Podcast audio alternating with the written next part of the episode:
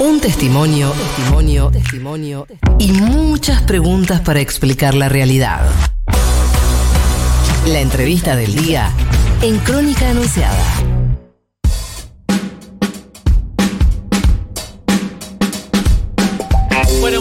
24 minutos pasaron de las eh, 10 de la mañana, 13 grados, dos décimas es la temperatura en la ciudad de Buenos Aires. Lo escuchábamos recién al ex secretario de salud de, Mauricio Macri, candidato, ex candidato también, pues no superó eh, el piso impuesto por Juntos por el Cambio en la ciudad de Buenos Aires, eh, Adolfo Rubinstein. Entre otras cosas, Rubinstein lo que dice es: Creo que el oficialismo no consiguió el quórum a propósito para no tratar la ley de etiquetado frontal. Raro. Es raro porque dependía de ellos, digamos ese tema, pero bueno, interesante el debate con Rubinstein, a quien lo digo eh, al aire y lo vuelvo a decir ahora. Siempre le agradezco fuera de joda que, bueno, él sabe que, que vamos a debatir, que tenemos posturas encontradas y sin embargo elige hablar con nosotros y eso me, me- me parece que es digno de destacar.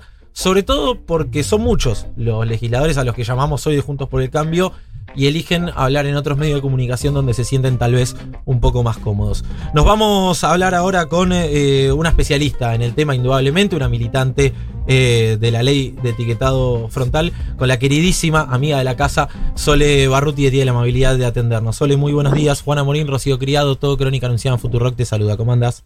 Hola, buen día, ¿cómo va? Qué, qué lindo escucharte en ese tono, pues venimos, venimos de un debate un poco acalorado y se- eh, le aportás un poquito de color. Eh, bueno, ¿qué, ¿qué pensás de todo esto? Mira, la verdad es que es muy difícil desentrañar la madeja del lobby, que sin duda termina siempre funcionando de la misma manera. Tiene, un- tiene una eficacia muy grande el lobby, que, que sin duda ejercen las marcas. Que esta ley resulte eh, tan enredada no es casual. La demora, la dilación en su tratamiento y, la especulación con que pierde estado parlamentario es algo que las marcas han ejecutado en todos los países donde esta ley se intentó hacer. O sea, más allá del entramado político y de las canalladas de cada uno de los bloques eh, jugando como su pulseada, no deja de ser funcional a un lobby que opera siempre del mismo modo. En Colombia hicieron lo mismo, en Perú hicieron lo mismo, o sea, es, es algo que hacen las marcas. Va- ven donde hay luz, entran, se instalan, se acomodan y logran hacer lo que necesitan, que es que la ley se demore. Cada día que no hay ley, eh, sus productos que eh, con una ley estarían bajo el escrutinio público y no serían consumidos del mismo modo, o dejarían de poder entrar a, a las escuelas, los entornos escolares, dejarían de poder ofrecerse con eh, promociones que tientan a los niños y que son sumamente efectivos y por eso son un éxito de ventas. Bueno, cada día con ley perderían esas ventas, ¿no? Entonces es un día ganado cuando Sí. eh, la ley no está, el debate tampoco y bueno, se, se pasa para otros lados. Claro.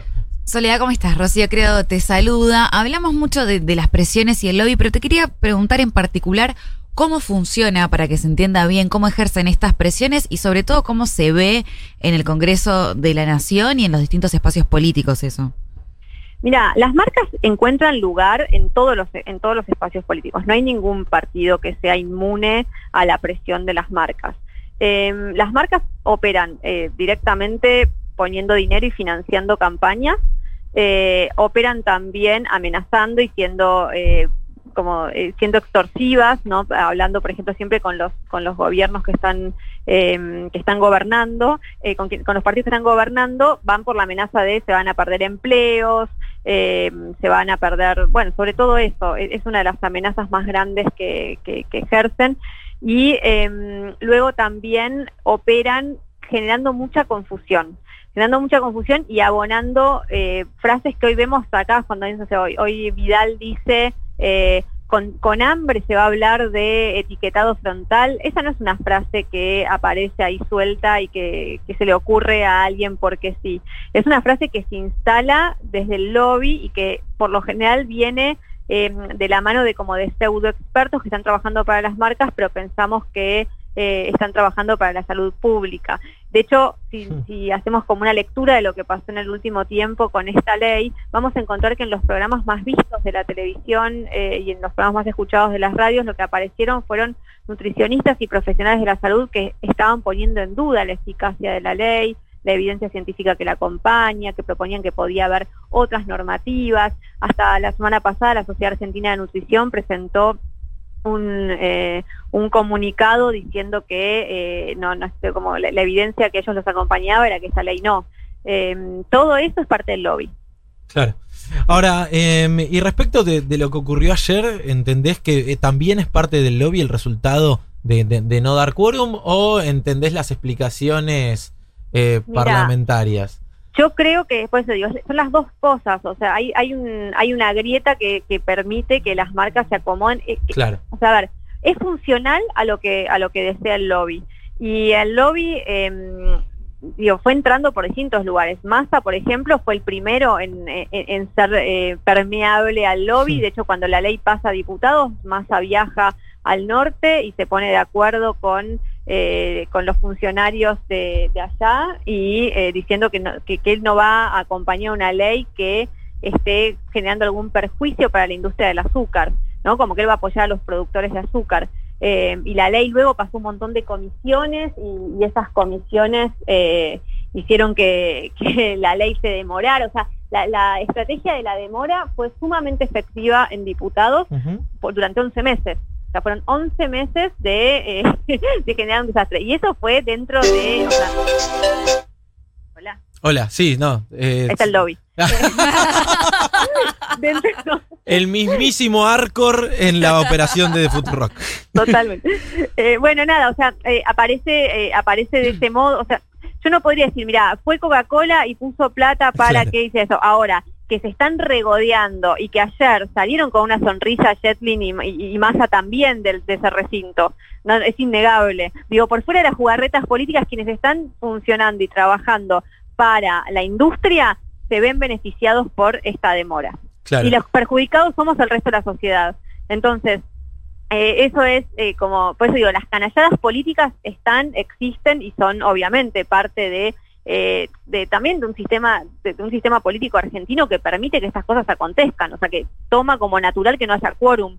No es normal que no haya quórum. Sí. Lo normal sería que se sienten a debatir y que utilicen estrategias, eh, estrategias de trabajo inclusive No, que y- no, no le den la espalda a la, a la sociedad que los pone ahí. No, y, y más todavía en, en el tratamiento de leyes, yo lo, lo decía hoy en la apertura, eh, un, un diputado que dijo literalmente al amigo todo, al enemigo ni quórum, Siniestro. eh, y, Siniestro. y la verdad es que yo decía, no es que no le diste quórum al kirchnerismo, es lo de menos, es anecdótico eso, no le diste quórum a la sociedad para mejorar eh, su calidad de vida.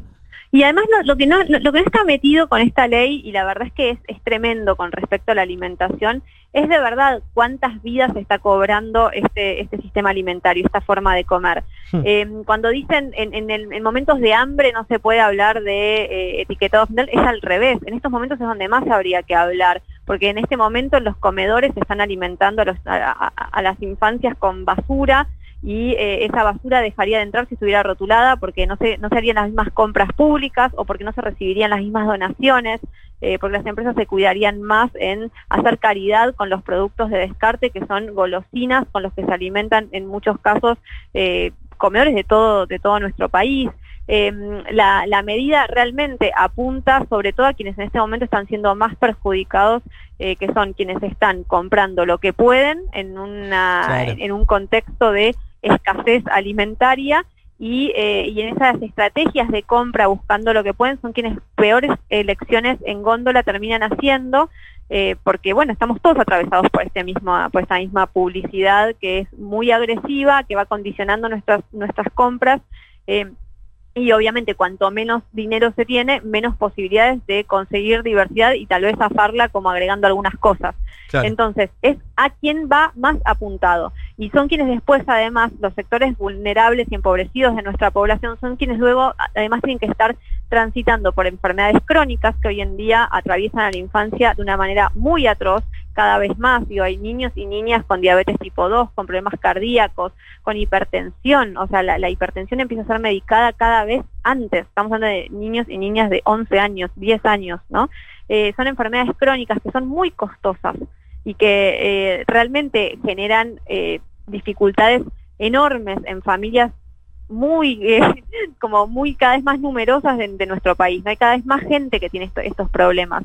Entonces es, eh, eh, es muy perverso no verlo y pensar que esto es en realidad alguien que va a ir luego con su changuito a disco a buscar a ver el producto sin sellos. No es Claro. eso, o sea, es que podamos todos tener esa información, pero además y sobre todo empezar a cuidar primeramente eh, la alimentación de quienes están más vulnerabilizados por este sistema. Y, Sol- perdón, lo último, Sí, la sí. infancia como la infancia como eh, dentro de toda la sociedad la que está siendo más eh, atormentada por un marketing inescrupuloso eh, que nada, lo vemos por todos lados hace muchos años, lo naturalizamos, pero no deja de ser una cosa atroz.